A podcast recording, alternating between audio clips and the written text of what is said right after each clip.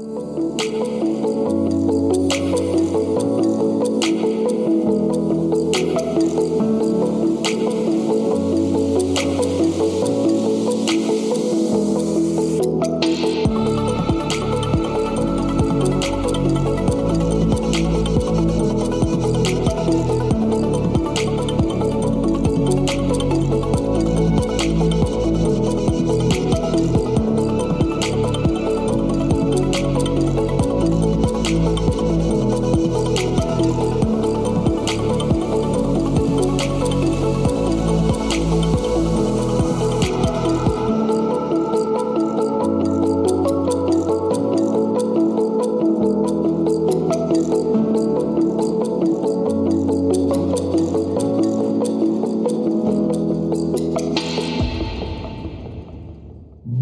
dia a todos, bem-vindos à gravação do nosso podcast Trends News, que acontece aqui no Clubhouse toda sexta-feira, das 8 às 9 da manhã, com o objetivo de provocar reflexões a respeito de nosso mundo em transformação digital. Temos aqui um super time de especialistas em várias áreas que estão aqui sempre à disposição de vocês para, de maneira divertida, compartilhar o nosso conhecimento. Temos aqui hoje já Jamil, Charles, Ney, Jana, Rafael, Ale e o ilustre xará Renato Opsi-Blum. Bom dia a todos. E eu vou começar dando uma notícia bem interessante para quem gosta de criptomoedas. A Intel está lançando um chip que promete que vai acelerar a mineração de criptomoedas e reduzindo o custo dessa mineração em mil vezes. Vai ter uma conferência agora dos designers de chip no dia 23 de fevereiro e ela deve dar maiores detalhes, mas ela está preocupada com sustentabilidade, vai lançar um chip pequeno, e, ou seja, se alguém tem alguma dúvida de que as criptomoedas vieram para ficar, eu não tenho. E dentro de nosso mundo em transformação digital, e vocês já ouviram falar que dados são o novo petróleo, duas outras notícias. É, nos Estados Unidos, é, nos jogos de futebol e outros esportes, a Hawkeye está colocando cada vez mais câmeras nos jogos. Temos aqui o nosso especialista no mundo dos games, o Charles. O que está acontecendo? A tendência é os nossos jogos da vida real ficarem cada vez mais gamificados. Além de aquela história do VAR aqui no nosso futebol, que já ficou famosa e já faz parte do dia a dia, cada vez mais as câmeras vão gerar dados e promover a interação com o público. E ainda falando em dados e indo para a evolução das espécies, é, parece que Darwin, o charado outro Charles Schweitzer que tem aqui, ele não estava tão certo quanto ao ritmo da evolução das espécies da adaptação. Em no, novembro de, do ano passado, um artigo publicado usando um novo conjunto de dados chamado PROCEED constatou que as nossas mudanças climáticas e tudo mais estão interferindo cada vez mais no nosso mundo e as mudanças estão ficando mais rápidas. É, existia uma teoria chamada regra de Cope, que as espécies deveriam aumentar de tamanho ao longo do tempo e agora parece que isso não está mais acontecendo. Verificaram que peixes, é, uma das, que, das questões é a pesca, a caça de peixes, os peixes maiores ficam nas redes e os menores vão sobrevivendo. Muitos desses menores vão transmitindo genes menores para as, próprias, para as próximas gerações. Então, pessoal, temos que cuidar muito de nosso mundo que o negócio está feio.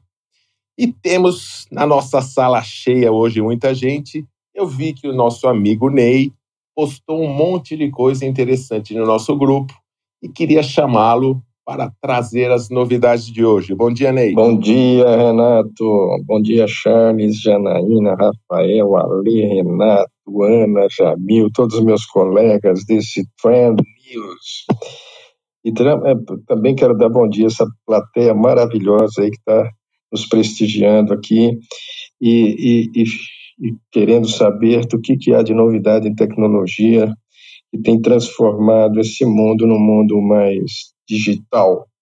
Bem, o que eu, trago, o que eu trago hoje é uma é sobre vaso sanitário inteligente. Tá?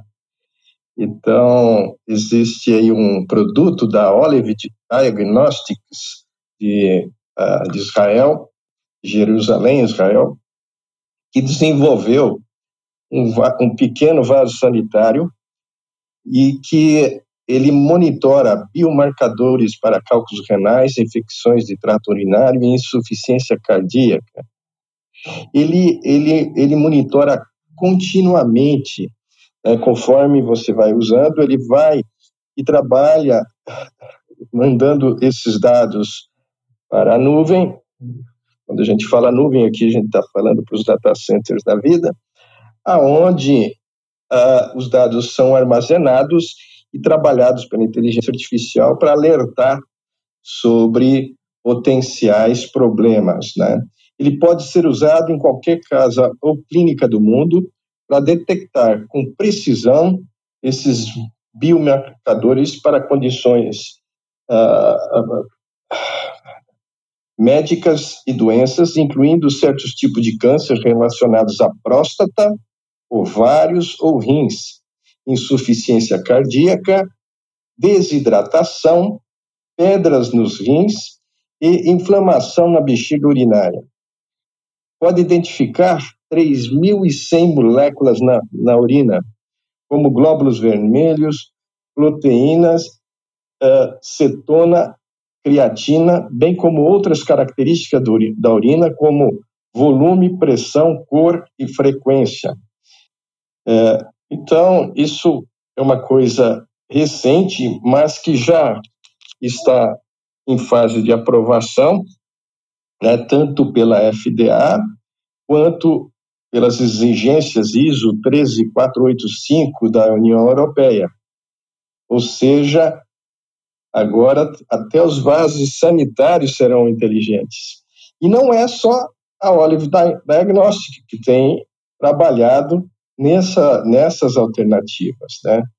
O, o, a The Heart Seat da Casana visa monitorar também frequência cardíaca, nível de oxigênio do sangue, eletrocardiograma, débito cardíaco e pressão arterial, enquanto os pacientes ocupam o vasinho.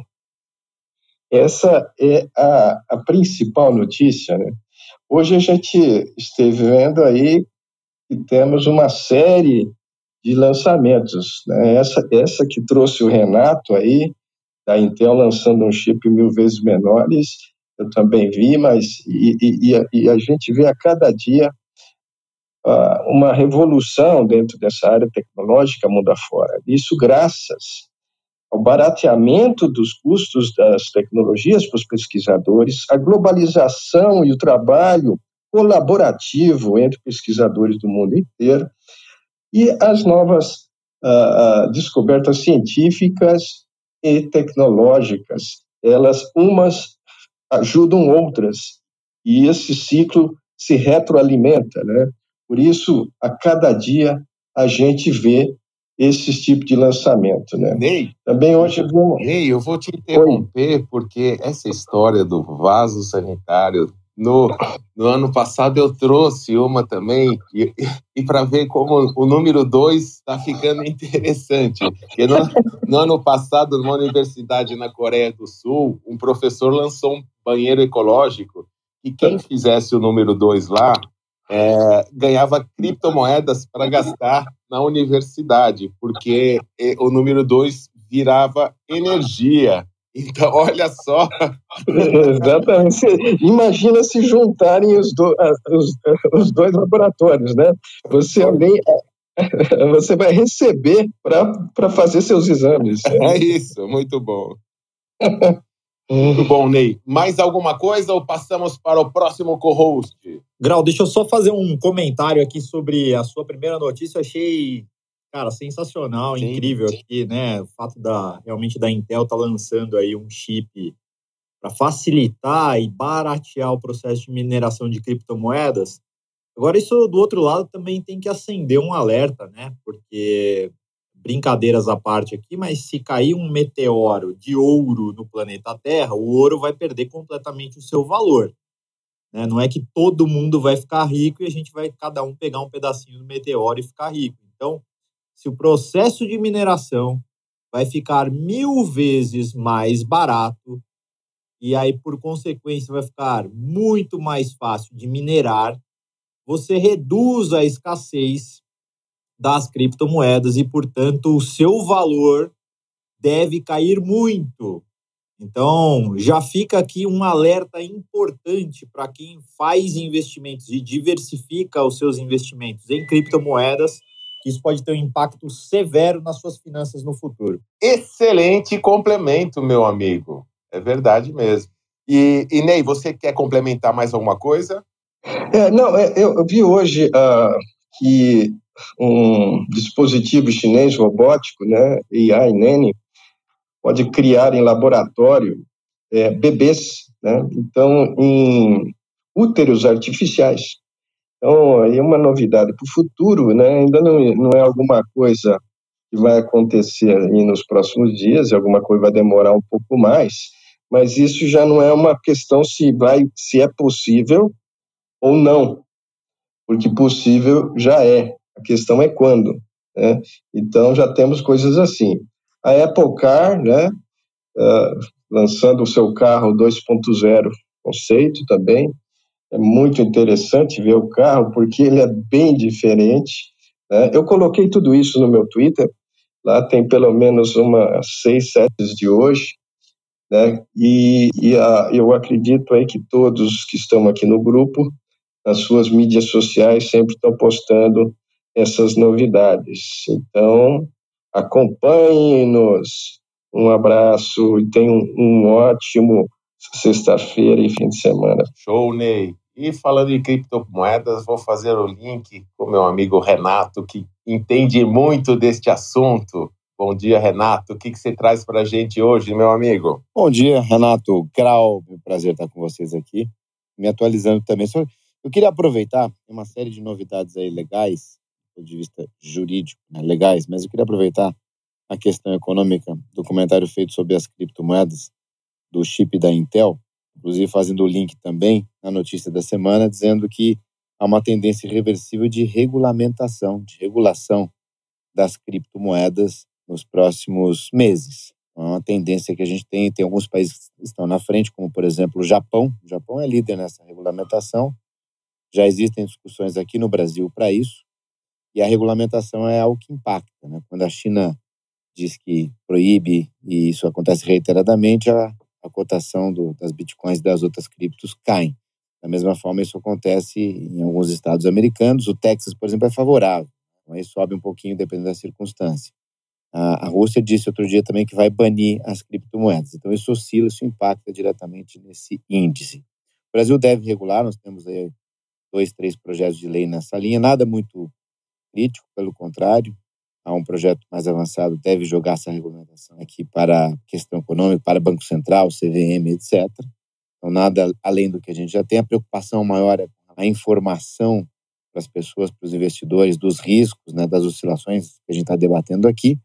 E com relação a, a, ao chip da Intel, é interessante que isso, em tese, de acontecer, resolve o problema ecológico, que é algo que também impacta bastante, né, impacta é, e oscila negativamente na cotação. Mas, é, por outro lado, também, a gente vai ter maior escala, sem dúvida, mas vamos ter mais pessoas interessadas também e teremos um aumento, provavelmente, da, da do índice em função dessa questão ecológica. Isso tende a subir a moeda. Então, temos, teremos mais moedas, teremos mais investidores também. Eu só tenho dúvida se essa proporção pode gerar uma desvalorização da moeda, ao contrário da valorização da moeda. É, na faculdade de economia, ela fiz economia também. a gente tem essa questão da oferta e demanda e da questão da, da psicologia em cima disso, das, das, expectativas racionais em função da especulação. Né? E as criptos são moedas é, notadamente aí especulativas. Mas temos também é, outras questões, você falou também dos dados, né, dados pessoais. Eu estou fazendo, inclusive, nas últimas duas semanas lá no meu Instagram, e todo dia eu cito uma decisão judicial diferente envolvendo aí vazamento de dados, responsabilização, LGPD, é, etc. Nós temos mais aqui no Brasil mais de 1.200 decisões falando de LGPD, mais de 470 específicas para o tema. Um dos pontos que eu, que eu tenho tratado, tratei bastante essa semana, inclusive ontem fiz um vídeo sobre isso, é com relação ao dano presumido. Então, não é porque você tem um vazamento e um dado pessoal seu vaza, isso vai te dar direito automaticamente a ter uma indenização.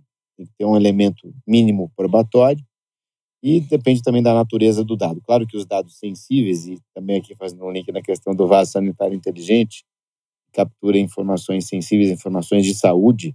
Todas as leis de proteção de dados do mundo entendem que informações de saúde são sensíveis, porque se é, exporem um indivíduo em público de uma determinada patologia, isso pode trazer impactos permanentes para ele. Com dados sensíveis, sim, você pode ter o dano presumido. Agora, não é qualquer vazamento que gera esse tipo de, de indenização. Isso é interessante. Também fica o convite aqui, nessa semana toda aí, nas próximas, eu vou estar falando dessas questões. Vou parar por aqui, depois a gente volta, senão sabe como é que é, advogado aqui vê o microfone no iPhone, não para de falar, e aí não fica bom, né, Renato? Parabéns a todos aí, um bom dia, bom fim de semana. Excelente, meu xará. Ótimos complementos. Falando de LGPD, né, a gente está cada um dentro da sua expertise aí trabalhando nesse segmento. E eu tomei a liberdade, né, como a Marta Gabriel e o Rafael Kiso, nosso colega aqui, me pediram para escrever um capítulo para o livro deles de LGPD para marketing. E esse livro vai ser lançado em breve. Na revisão, na última revisão agora, tomei a liberdade de, com a referência, colocar esta sua estatística das pesquisas de casos de LGPD aqui no Brasil, tá bom, meu xará? Muita honra, uma honra, agradeço. Eu só quero que você autografe o livro para mim, você é a Marta, tá bom? Excelente. Também estou com um capítulo nesse livro aí, Renato. Opa, tamo junto. Tamo junto mais uma vez.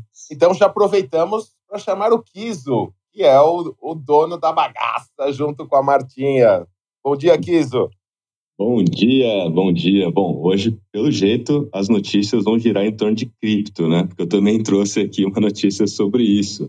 Mas a minha notícia é sobre no... um novo relatório que a Meta lançou, foi disponibilizado ontem, super quente. É um relatório sobre tendências para mudanças culturais.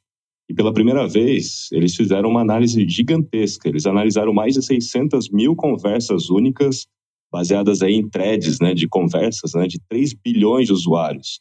São 15 meses de dados e análise para entender quais são as mudanças culturais que vão acontecer daqui para frente. Né?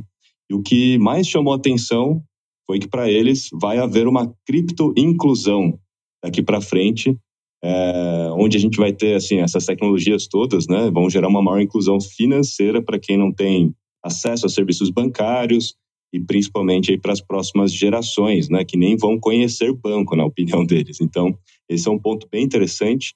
Inclusive, eles fizeram também entrevistas, além de analisar os dados, e para 49% dos entrevistados, eles acreditam que, de fato, as criptos são a moeda do futuro, não vai ter, não vai ter chances ou, ou, ou alternativas melhores do que as próprias criptos, né?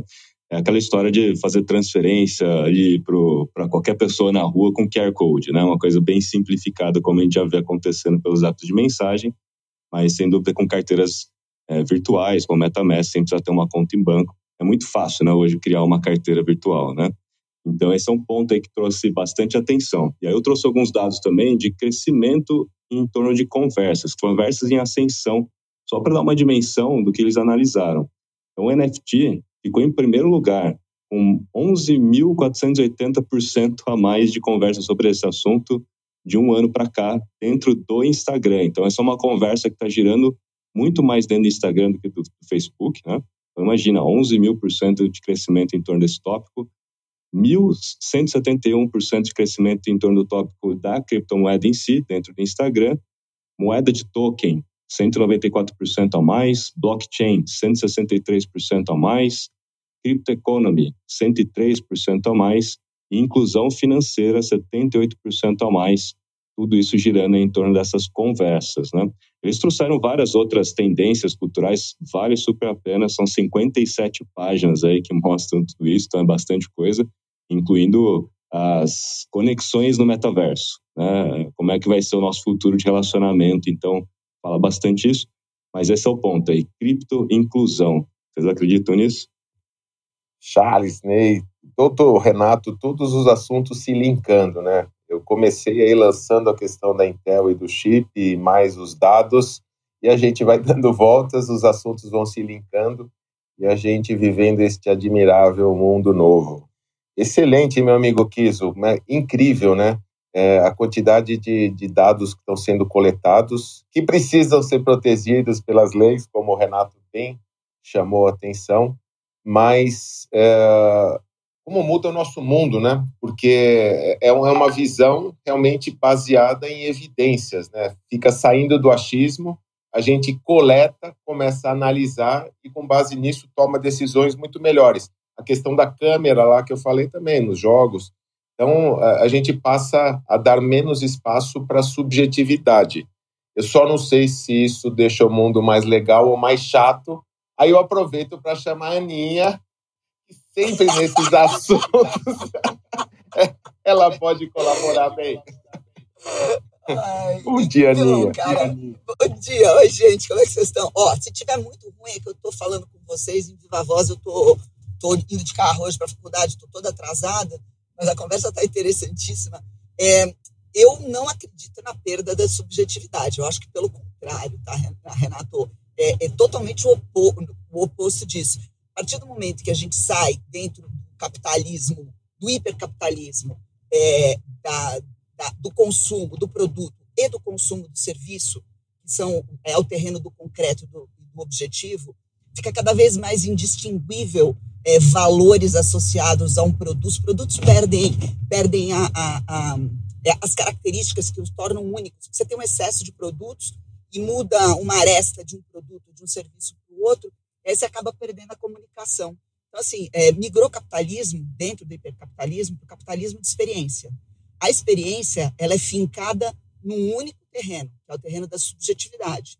E a experiência, ela fala de construção de memória e afeto, e resgate dessas memórias via afeto para a tua nova onda de consumo. Então, assim, é tudo menos racional. É, é cada vez mais subjetivo. Gostei muito do que o Kiso falou é, dos bancos, né? da, da molecada que não entra mais no banco, eu estava aqui pensando, o grande pulo né, que essa geração é, tem, todos nós, essa geração à frente, mas todos nós estamos é, começando a sentir, é que a gente vive na ubiquidade, vive na desmaterialidade. Então, banco é um troço que tende a ser completamente desmaterializado e ubíquo. E toda experiência ubíqua e desmaterializada, você vive imerso nela e não se dá conta. Né? O pessoal de banco tem um problema terrível. Né? É, e aí o Charles pode falar isso talvez melhor do que ninguém, mas eu, eu vejo isso nas conversas que eu tenho, pelo menos, pelo menos com os bancões, que é como é que eu construo memória e afeto, é, e é onde reside a experiência do subjetivo, já que a agência deixa de existir, já que a experiência é que manda. É, então, assim, é, é um negócio muito louco, muito, muito, muito, muito doido. Concordo e desconcordo com vocês todos ao mesmo tempo. É isso que eu tinha para falar por. Ô, Anne, Renato, posso fazer um complemento aqui? Tá nascendo, né? E aí, até por conta dessa história que a Ana falou, né? Tá nascendo as economias em torno dos próprios creators. Né? Os creators tendo a sua própria criptoeconomia, vamos dizer assim, independente, com a sua própria criptomoeda, inclusive. Então, tem plataformas como a Rayleigh.io, que o próprio creator pode criar a sua criptoeconomia, lançar a sua criptomoeda e aí os seguidores ganham moedas, né, daquele creator, cresce junto, valoriza junto, e os próprios seguidores podem usar aquelas moedas para ter acesso a conteúdos exclusivos ou mesmo transformar de repente em Ethereum e sacar isso de alguma forma, né? Mas veja só, tudo de forma independente, né? Uma economia inteiramente independente em torno de um creator. E baseada na subjetividade, né? Que é, é, esse, é essa minha insistência. Não é em parâmetros objetivos de que eu acho que esse é o melhor produto para mim, é racional. É, principalmente a relação, é, pelo menos de uma parcela, vai, da molecada hoje com o dinheiro, é uma relação emocional. não é uma relação concreta, ela não é uma relação objetiva. E as áreas de comunicação, e as áreas de marketing, as áreas de tendências de futuro, não entenderam isso ainda. Então, assim, a briga é, não é a construção da relação de que confie em mim porque eu faço seu dinheiro render. É, é o barato é outro. É, e a economia dos creators em cima da, da, da criptomoeda, para mim, ela é, ela é um indício importantíssimo da subjetividade, inclusive na tratativa com o dinheiro, que é reflexo de parte de um mundo que vive dentro do contexto da abundância. Repito, parte, não é todo mundo. Tá? Aí a gente vai cair nas, nas questões que a gente tem que discutir, distribuição desigual, etc, etc. Mas o fato é que isso é, é um movimento concreto e ele existe. É ubico, é desmaterializado e é subjetivo, inclusive a relação com, com quem cuida do dinheiro, porque o dinheiro está deixando de ser para essa molecada um asset em si mesmo. É, é, é, é, esse é o meu ponto de vista. Era o que eu queria, exatamente isso, e já esperava alguma coisa assim. E, e eu acho, eu falei a questão da subjetividade aí, e do, da ação dos dados nesse mundo, é lógico, com base nos dados e que não há questionamento, são, são pontos objetivos, mas você abre outras frentes para raciocínio e a subjetividade, como a nossa polímata filósofa sabe, está na essência do ser humano, não é mesmo, Aninha? É, isso aí. Aí eu posso, posso encaçapar com a minha notícia que não tem nada a ver com cripto. É seguinte, eu estava revendo, para mim, o melhor documentário que a Netflix lançou nos últimos anos, que é os fungos, é, fungos fantásticos, né? Fungos fantásticos, fungos maravilhosos, cada um chama de um jeito. Esse documentário é espetacular, espetacular. Quem não viu, veja.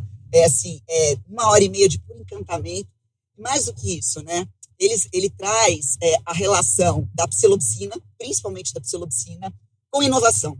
E assim, eu, eu confesso que assim, eu tô maluca para experimentar psilocibina, não experimentei ainda, vou experimentar, quero experimentar, já sei como é que faz. E o que, que acontece? É, grandes inovações ou inovações que são realmente disruptivas aconteceram na cabeça de homens e mulheres que estiveram em estados de alteração de consciência. Isso está deixando de ser é, é, coisa de barbudo, hippie doido há muito tempo e é totalmente mainstream, porque é uma maneira de você tratar é, e permitir que conexões aconteçam, percepções aconteçam e dar um boost criativo na sua vida. Né? Nunca é demais lembrar que o Watson, nasceu, é, e aí tem uma história interessantíssima. O Watson nasceu na cabeça dos engenheiros da IBM, que viajavam constantemente em cima com ácido na cabeça, e mais do que isso, todos esses engenheiros eram, de alguma maneira, filhos ou estavam conectados com pessoas, é, com pais, mães, familiares e amigos, estavam profundamente imersos na contracultura americana dos anos é, 40, 50, 60 e 70. Então, é, inovação está muito careta. Inovação está muito mofada. É, inovação é hoje é sapatênis, né? Isso me irrita profundamente porque não é o conceito de inovação. Inovação que não que não quebra o mainstream não é inovação. Então, assim, esse esse documentário ele é maravilhoso primeiro porque ele traz a importância é, dos fungos para o ser humano. É um, é um troço que a gente dá risada, fala que é, é coisa de pé, imagina é, é, é, formação de vida básica, né? troca de informações entre seres vivos de uma maneira muito brutal. Mas mais do que isso, é para a gente lembrar que inovação não é sapatênis, inovação não é MBA, inovação não é isso. Inovação é sobre se arriscar para valer, inclusive é, é, do ponto de vista é, é, de você colocar os seus sentidos, que no final das contas é onde como a gente aprende à disposição. Então, essa é a primeira notícia que eu, que eu queria, é, primeiro ponto que eu queria trazer. Lembrar que já existe uma, uma, uma startup aqui no Brasil, pilotada pelo Siddhartha, pelo Siddhartha Ribeiro e pelo CEO da Green Hub, me escapou o nome dele agora, mas que está fomentando pesquisas em cima de psicodélicos para a indústria é, e para a ciência, e eles são adeptos da inovação radical. É, então, é, do experimento mesmo. É, ah, como é que faz? Meu, resolva seus pruridos caretas em relação a isso, porque é em cima disso que acontece. E muitas, muitas femtechs, que são startups de, de health tech ligadas à saúde feminina, que é um movimento fortíssimo é, nos Estados Unidos, é um mercado de um bilhão de dólares no próximo ano, também tem base e, e fazem muita pesquisa da saúde feminina, contexto da saúde física, psicológica, mental, whatever, uh, uh, utilizando algumas posturas radicais de pesquisa e inovação. Então, colando essas duas perguntas, inovação não é MBA, inovação não é sapatênis. É, tá mais para psilocibina do que qualquer outra coisa. É isso, beijos. Jamil, e essa aceleração do cérebro aí, o que, que, você pode me dizer? Renato, tem muita pesquisa em cima é, dos psicodélicos. Tá? Eu acho que não é tudo isso né, que a gente, modo careta, enxerga. Mas como médico, aí você me colocou na posição de médico, eu acho que a gente tem que basear na, na, na ciência. Né? Então, tem muito a questão de microdose de LSD, o pessoal do, do, do é, da, da, da, turma de criação e etc., que tem bastante impacto positivo e pouco efeito deletério. Então, dependendo da dose, é, eu vou sair por essa tangente, é, que é um pouco mais confortável para mim na minha posição. Eu acho que, dependendo da dose, eu não vejo problemas desde que você tenha aí realmente um, um acompanhador, não abusar daquilo. Eu acho que, é, nesse sentido, a gente tem inúmeras empresas que usam até microdose é, efeitos deletérios. Mas, enfim, Renato, deixa eu colocar aqui uma, em cima do que o Ney falou mais cedo, né, sobre a questão do vaso sanitário etc. Tudo que a gente elimina, Ney, eu estava aqui refletindo, né, dos nossos excretas, né, nitrogenados e etc. É, fezes e urina é tudo que sai do metabolismo do corpo, né? É, tem uma quantidade muito pequenininha no suor, mas a maioria é urina e fezes. Eu, faz, faz todo sentido, né, como até como médico e, e, e enfim, empreendedor, essa questão de você dosar os metabólicos. Então, você tem números relacionados, inclusive, a condições é, de saúde, sim. Né? Então, por exemplo, densidade de urina, cara, concentração de urina, é, glicemia, enfim, entre outros, isso tudo você consegue trazer é, marcadores biomoleculares. E aí o Renato tem toda razão, né? de um dado sensível, claro, permita, saiba que está sendo monitorado em prol de um benefício de saúde, aí, Renato, eu acho que aí não tem jeito. A gente tem que, de fato, entender, senão a gente sempre vai ficar com medo da LGPD e ele pode ter ali né, seu metabólico. Se você considerar isso, qualquer sistema hoje de, de teste laboratorial ou de teste, autoteste, etc., você está infringindo, obviamente. Não, então depende muito do uso daquele dado, de como o usuário relaciona com aquela aferição. Eu, eu alguns anos atrás, antes do para o Stanford Ignite, a gente participou de uma, de uma ideação de uma fralda urinária que identificasse infecção urinária, uma fralda, uma fralda que identificasse infecção urinária. Né? E esse é um projeto muito bacana, da qual a gente contribuiu e tal, e faz todo o sentido. Né? É, e tem muito a ver com o que você falou, Ney? Acho que é muito bacana isso, você não precisa ir para fazer um teste de urina para infecção urinária, o que é muito custoso, o que é muito trabalhoso. Imagina idosos, você pegar e levar para o hospital para fazer um exame urinário, você poderia fazer o teste de infecção em casa através de uma fralda, né? Então, criança muito pequena, idosos muito é, com alteração cognitiva e motora se beneficiariam muito dessa, dessa tecnologia. Isso é uma coisa muito, muito, muito legal. E, por fim, falando de dados, Renato, a Organização Mundial de Saúde trouxe uma, um alerta em relação à inteligência artificial no tocante aos idosos, porque os idosos muitas vezes são excluídos dos dados, né? e, e, e, e esse é um alerta muito importante. Por exemplo, né, aplicar uma inteligência artificial de quais os pacientes sintomas de Covid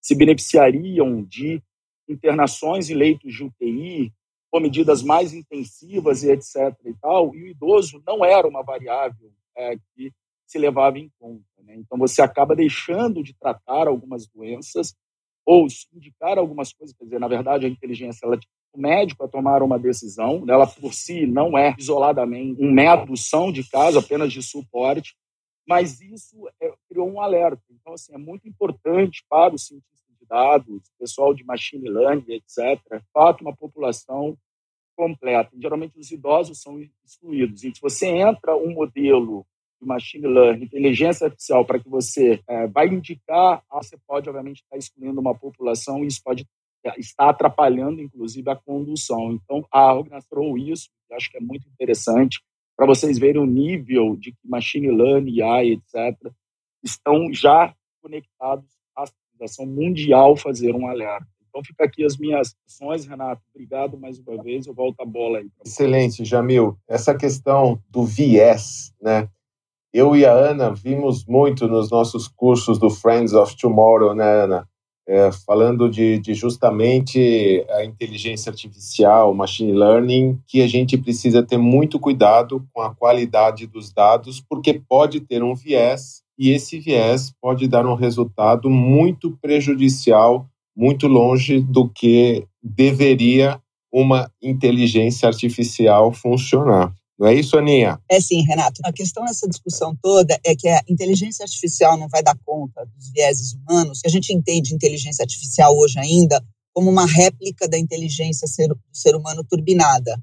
Então, é, os vieses humanos vão ser todos replicados dentro, dentro de um modelo de, de inteligência artificial, seja um modelo antropocêntrico, ou seja, focado no, nos valores, entendimentos e na inteligência humana. Isso não significa, obviamente, que a gente não deva e não tenha que tomar todos os cuidados possíveis e imagináveis para acomodação e eliminação. Mas a eliminação completa dos vieses também significa um determinado grau de paralisia dentro do que é a inteligência, porque a inteligência ela é na verdade turbinada por conflitos e necessidades. Vieses eles refletem conflitos e necessidades. Então é um equilíbrio muito delicado entre a erradicação, se é que é possível, de preconceitos ou de vieses contra é, uma possibilidade de erradicação completa de vieses que torna a inteligência simplesmente inútil, porque ela não está a, a serviço de absolutamente nada. É, você elimina o incômodo e o incômodo faz com que a, a paralisia se instaure nesse processo de se pensar. Então, assim, é, tanto quanto eliminar os vieses na medida do possível ou tentar acomodar vieses, é chegar num, num meio termo entre a necessidade que nós temos de manter os problemas vivos para a gente simplesmente continuar vivendo. É isso. Eu penso que essa questão que o, o Jamil levantou, que, que, o, que vocês que foi levantado agora, ela é, é muito importante porque não se trata de viés, se, se trata de eliminar conjunto de dados. Quando você elimina os velhos ou as crianças ou um grupo que é extremamente significativo e importante da sua amostra, você está detonando sua pesquisa. Então, é, é diferente de vieses, é, é, é, simplesmente vieses. Eu, eu, penso que isso é um erro crasso de análise, né? e principalmente se você estiver tratando questões que envolvem a todos. Né? A menos que, claro, você vai trabalhar só com crianças, talvez você precise só de dados de crianças e elimine os demais. Tá? Mas, no caso, quando você está fazendo um estudo generalizado sobre a população humana, você tem que considerar, na sua base é, é, restrita de análise, você tem que considerar todos. Isso é um erro. É isso aí, Ney. E, e, e Errara, bom dia. Será que no mundo das startups, que você está sempre convivendo, vendo muitos projetos novos, essa questão dos vieses é uma questão que está sendo tratada? Você vê alguma coisa nesse sentido? Bom dia, bom dia a todos, a todas.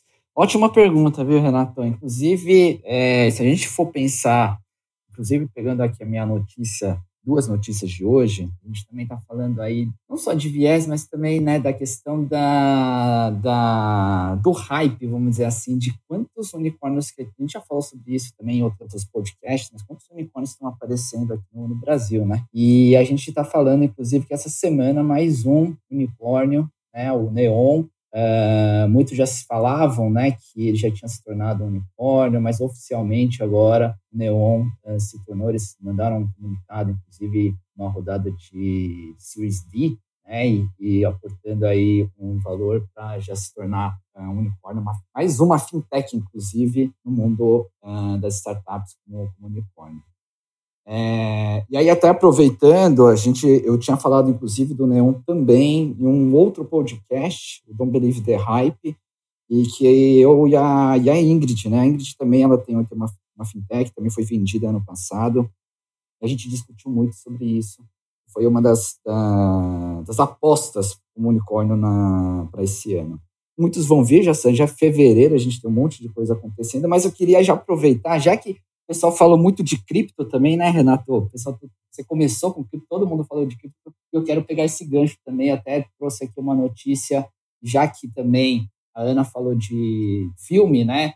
Documentário. Uh, na, no dia, se não me engano, semana passada, ou se não, se não me engano, semana retrasada, é, teve um casal lá em Nova York que foi preso é, e aí desculpa a minha pronúncia aqui, Ilha Dutch Liechtenstein e Heather Hazelkan Morgan foram presos, acusados de conspiração em lavar é, mais de 120 mil bitcoins, e tudo isso ligado de uma invasão que aconteceu em 2016 na Bitfinex. Uh, o total aí desses bitcoins na época era mais ou menos 71 milhões de dólares, nos dias atuais 5 bilhões de dólares. Ah, e claro, pegando já, né, carona, a Netflix já anunciou que vai fazer um, um documentário sobre esse casal. Uh, vai ser lançado aí uh, dentro da, da, plataforma da Netflix. E é legal que ele vai ter uh, o diretor de um outro documentário que a gente já citou, Chris Smith. Ele fez um documentário sobre aquele festival Fire, que a gente já discutiu aqui. O produtor executivo vai ser o Nick Bilton, e ele fez também, por acaso, um outro documentário que a gente comentou da Elizabeth Holmes, The Inventor Out, of, Out for Blood em Silicon Valley, então produtor executivo também uh, conhecido aí do, dos nossos podcasts. Então, para aproveitar essa hype aqui de hoje, né, a gente falou bastante sobre cripto, mais uma aí, fiquem ligados que vai aparecer esse documentário na Netflix. Muito bom, Ale. Na linha do a arte imita a vida, né? É incrível que muitos filmes que a gente vê e acha que é ficção, eles na verdade são documentários ou baseados em grandes evidências da vida real. Ser humaninho é um bichinho criativo, né? E falando em criatividade, diretamente do mundo dos games, Thales Schweitzer. Bom dia, bom dia, Renato, bom dia a todo mundo. Sempre especial aí começar com essa vinheta. Já me animo aqui para começar meu dia, minha sexta-feira. Hoje com quatro notícias aqui para vocês. É, a primeira acho que tem a ver com esse universo que a gente está vivendo ainda de montanha russa dos negócios dentro dos cenários de pandemia. É, a Peloton e para quem não acompanhou aqui comigo e com o Aleu Errara, né, notícias aí sobre Peloton e Swift. A Peloton, que é uma, uma companhia que se diz aí uma empresa voltada para fitness conectado é, e que tem como seu principal produto uma bicicleta é, toda sensorizada e com uma tela na frente dela que te permite virtualmente pedalar em qualquer lugar do mundo e ainda assistir a aulas online né, com professores para te guiar dentro da sua pedalada, é, é uma dessas empresas que vive a montanha russa da pandemia. Antes do cenário de pandemia, muitos questionavam sobre o seu modelo de negócios. Dentro da pandemia, ela acabou virando um unicórnio, porque todo mundo transformou sua casa na sua própria academia e aí passou a valer mais de um bilhão de dólares. E agora, nesse cenário onde a gente começa a voltar mais ou menos aquele cenário pré-pandemia, onde a gente já volta a frequentar as academias da vida, e a Peloton tem uma perda gigante de faturamento, até demitindo em massa mais de mil colaboradores, a gente vê a Peloton tentando entrar aí agora nos games. Então a Peloton está lançando o Lane Break Game, é, Lane Break Game é uma espécie de uma simulação onde você vai transformar a sua bicicleta como se fosse aquela moto do filme Tron. Agora eu denunciei a idade, hein? Depois assistam, deve ter disponível aí no seu melhor streaming. Eu tenho VHS é... aqui. Mas a ideia é tentar replicar um pouco do, do que era o filme Tron. Então você vai, vai pedalar naquela, uh, naquela moto estilizada, enfim e ele tenta replicar um pouco daquele, daquela lógica de Guitar Hero, né, onde você tem que seguir as notas ou seguir os passos, né, dentro do jogo para você poder completar os objetivos dentro do game. É, é, um movimento interessante, né? A empresa ainda está capitalizada pelo movimento de pandemia, mas vem aí num declínio forte. Vamos ver se os games salvam a empresa disso. Na linha de salvar as empresas, tem um cara aí que foi à falência tem tempos atrás, né, pelo menos declarou falência, está no Chapter 7 uh, é, nos Estados Unidos, que é a Movie Pass. Né, ela é um aplicativo que te permitia assistir a filmes de uma forma muito barata, né, e acabou caindo um pouco no ostracismo, né, com, com é, essa profusão de streamings que a gente tem, né, com Amazon Prime, Netflix, etc. É, a Movie Pass está tentando também, a partir de um elemento que foi é, é, hype né, dentro do cenário do mundo dos games, tentando voltar à tona. E aí eu tenho certeza que vocês vão odiar isso que eu vou falar para vocês. É, tem um jogo que foi lançado comercialmente e fez bastante sucesso é, por, por fazer um, um, estilo de controle bastante diferente. Então, como por ser uma novidade, acho que muita gente se engajou com ele, chamado Before Your Eyes. É, esse, esse jogo, basicamente, você controlava o jogo piscando para a tela.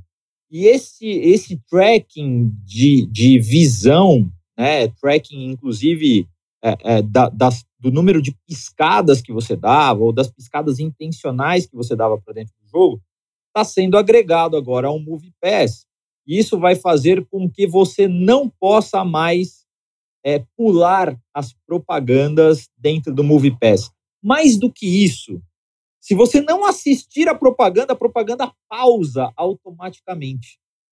Então, se você estiver assistindo o seu streaming, por exemplo, num celular, e você deixar o celular de lado porque está passando uma propaganda, a propaganda vai pausar automaticamente para garantir que você assista sim aquela propaganda. E dessa forma, o Movie Pass está prometendo é, uma atenção maior para os seus anunciantes.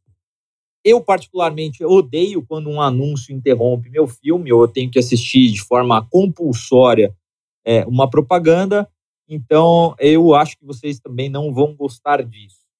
E rapidinho, com as últimas duas aqui, só trazendo do ponto de vista de estatísticas, que eu acho interessante, a Epic Games chegou à marca de 500 milhões de contas ativas. E aí, é, só para trazer isso em proporção, a gente está falando de dois Brasis, né, do, do, ponto de vista de número de usuários.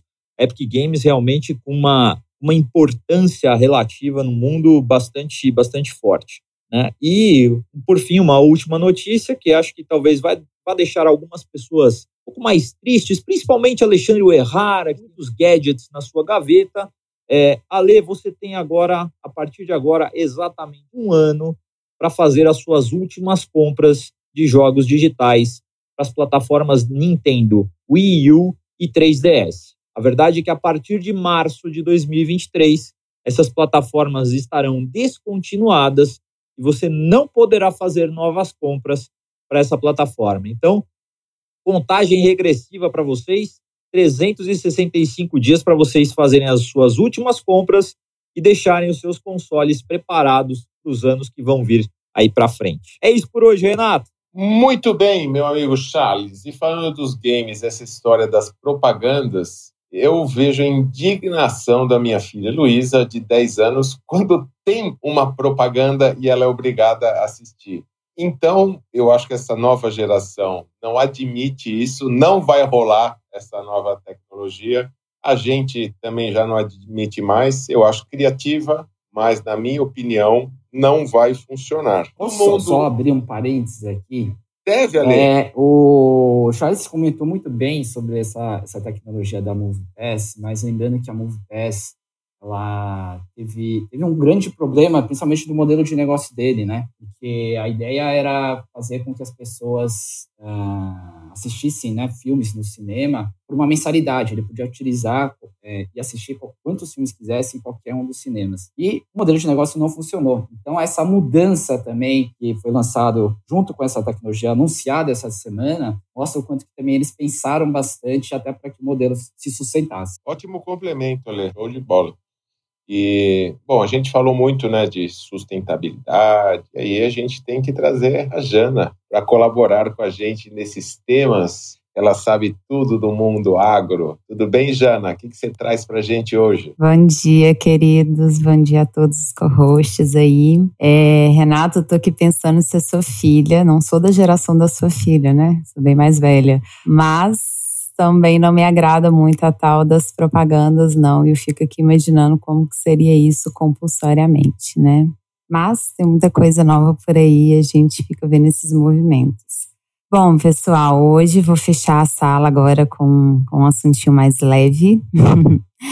é, eu já tinha, visto, já, já tinha trazido esse assunto lá no início da, da Trends News, quando eu comecei a participar, e agora saiu uma notícia interessante, eu vou, vou retomar com ele, que é a respeito de inovação na agricultura, é, numa agricultura mais numa linha urbana, né, que são as fazendas verticais, é, também conhecidas como fazendas urbanas, né, fazendas verticais indoor.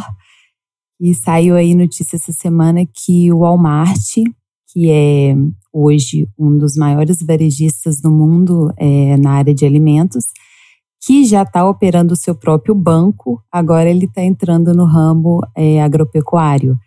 Né? Então, recentemente, ele assumiu uma participação na Plant, que é uma grande empresa de agricultura vertical indoor dos Estados Unidos, com uma grande rodada de investimento aí na casa dos 400 milhões, que deu assento ao Walmart né, no conselho dessa empresa. E o objetivo do Walmart, então, é estar tá produzindo hortaliças e frutas, enfim, é, diretamente nos locais ali nessas produções verticais e oferecer para a sua rede de lojas ali nos Estados Unidos. Quando eu trouxe esse assunto ano passado, é, eu trouxe a respeito da Nord, Nordic Harvest, que é uma empresa que está construindo em Copenhague a maior fazenda vertical da Europa, né? Então, a gente está falando aí de mil toneladas de legumes e verduras por ano, produzida em 14 andares de, de, de fazenda vertical. E agora a gente está vendo esse movimento também muito forte nos Estados Unidos, né? Agora, então, com o Walmart assumindo o investimento aí nessa casa, isso tende a crescer é, bastante. E, e o legal é que a gente vê esse movimento, assim, desde 2020 muito forte, né? Teve muita questão da... A pandemia acelerou muito isso, né? E em 2020 a gente teve aí um é, uma movimentação na casa de 3 bilhões né, em 2021 também, e com projeção de, de crescer para 18 bilhões até 2028, né, desse, desse mercado aí, dos, é, 18 bilhões de dólares.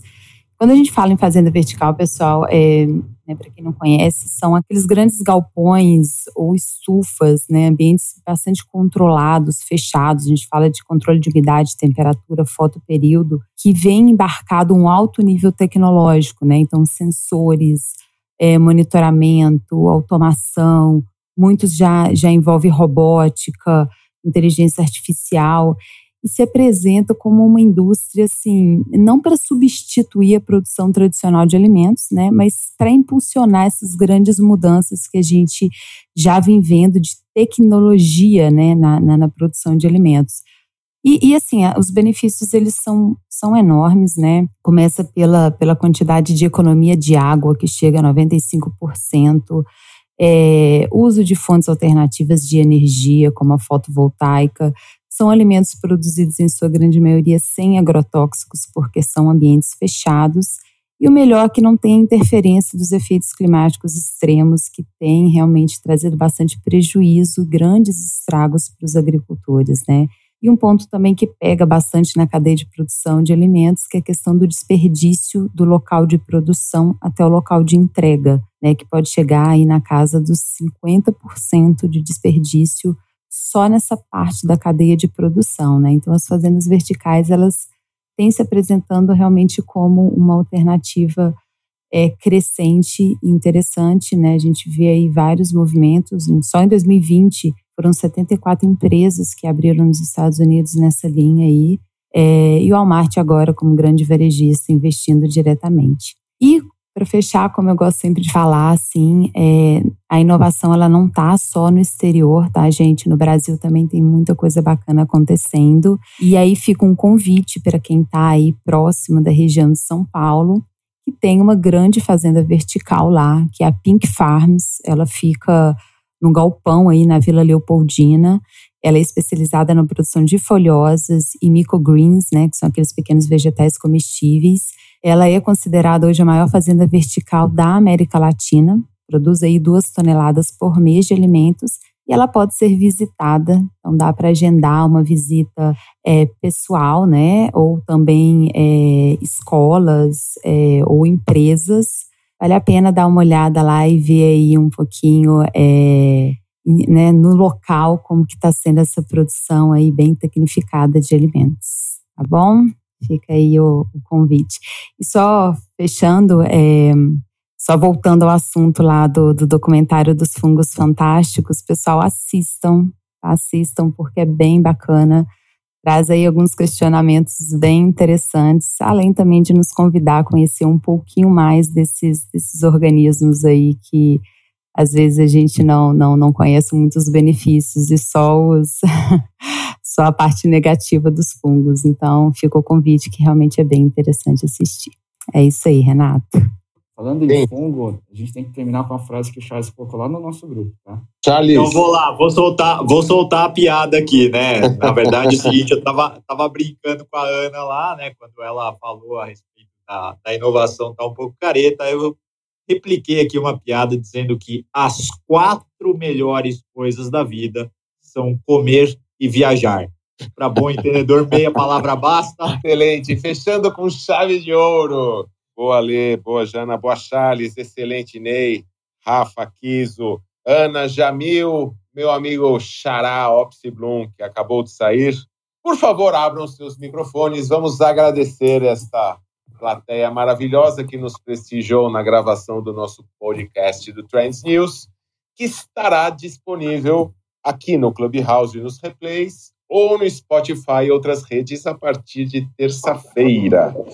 Muito obrigado a todos, microfones abertos. Uma ótima sexta-feira, porque sextou!